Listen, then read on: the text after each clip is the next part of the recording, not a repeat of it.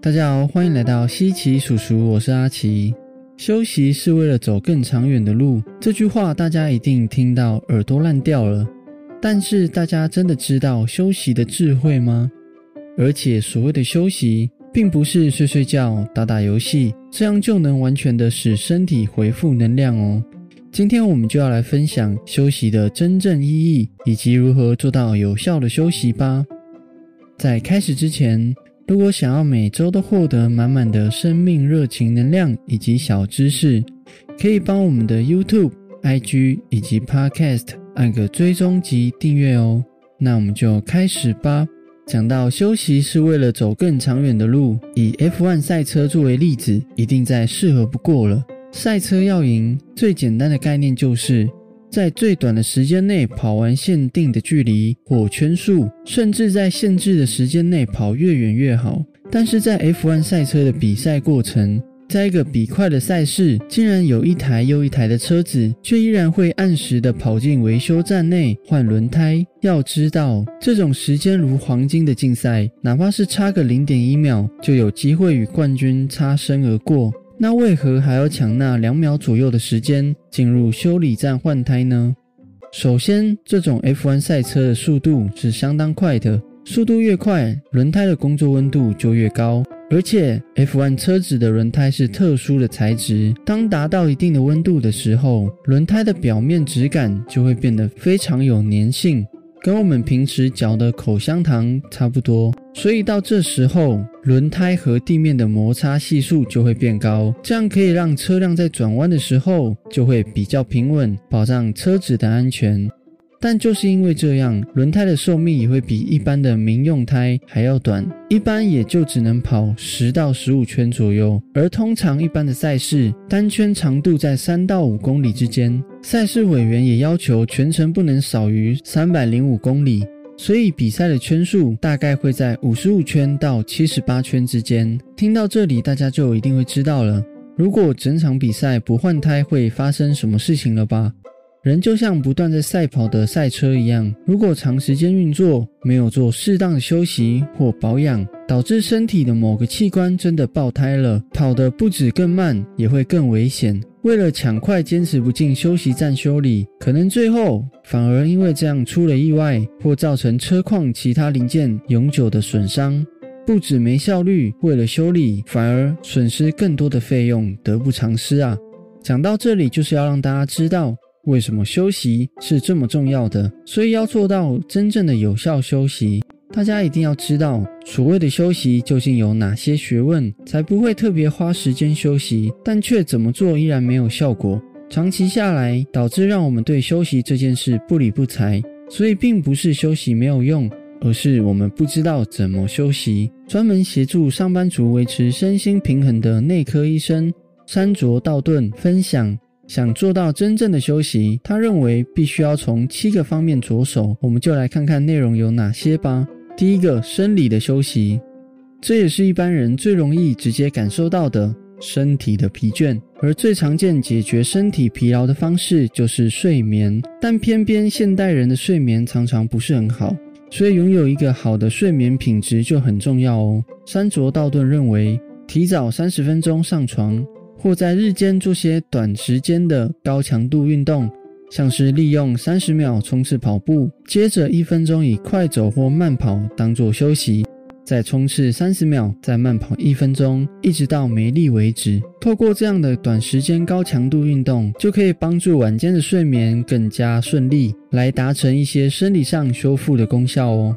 第二个，心理上的休息，当我们的生活开始变得消极。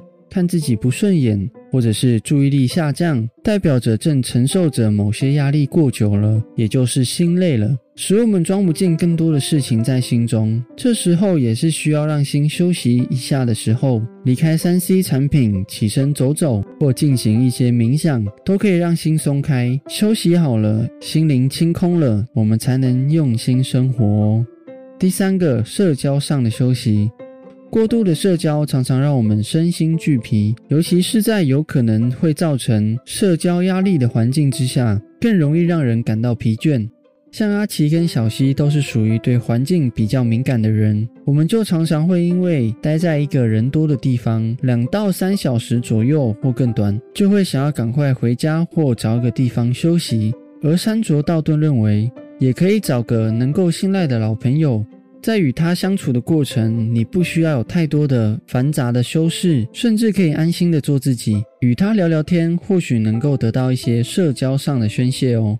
而我跟小溪常做的事情就是找个时间独处，享受一个人不受拘束的时光，放下大家的眼光与期待，好好不自我批判的做自己，是我们觉得有效的充电方式哦。那大家的充电方式是什么呢？欢迎在下方留言跟我们分享哦。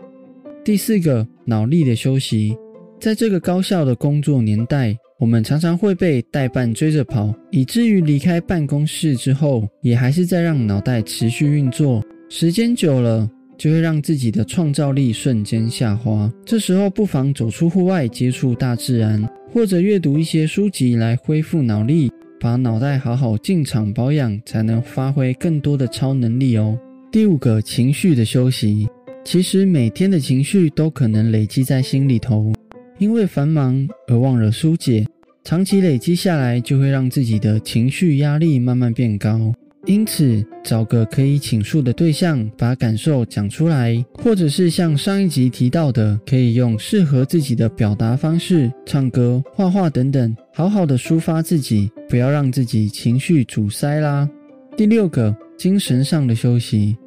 人多少可能会遇到失意的时候，使人生顿时失去了什么目标。长期的失意也正是我们感到每天疲惫的原因。这时候需要重新认识自己，或者是一个心灵上的寄托，尝试一些不一样的事情及活动，不断的自我探索，我们就能脱胎换骨，看见不一样的自己，走出失意的疲惫感哦。第七个，感知的休息，网际网络的发达。让我们无时无刻都盯着各式各样的装置荧幕，让自己的注意力一直被绑架。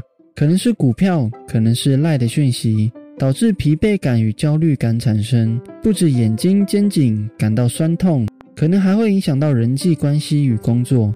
因此，我们可以选择暂时离开讯息的轰炸，离开手机、电脑等等，让自己不要像是被强力胶粘住一样，放自己自由吧。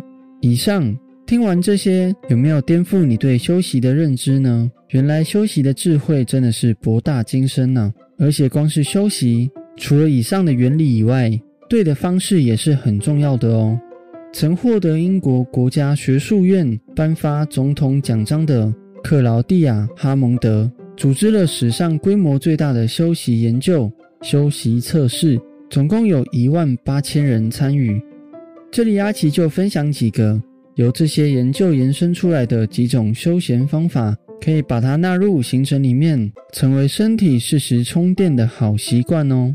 第一个，如果是要恢复体力的话，可以泡热水澡。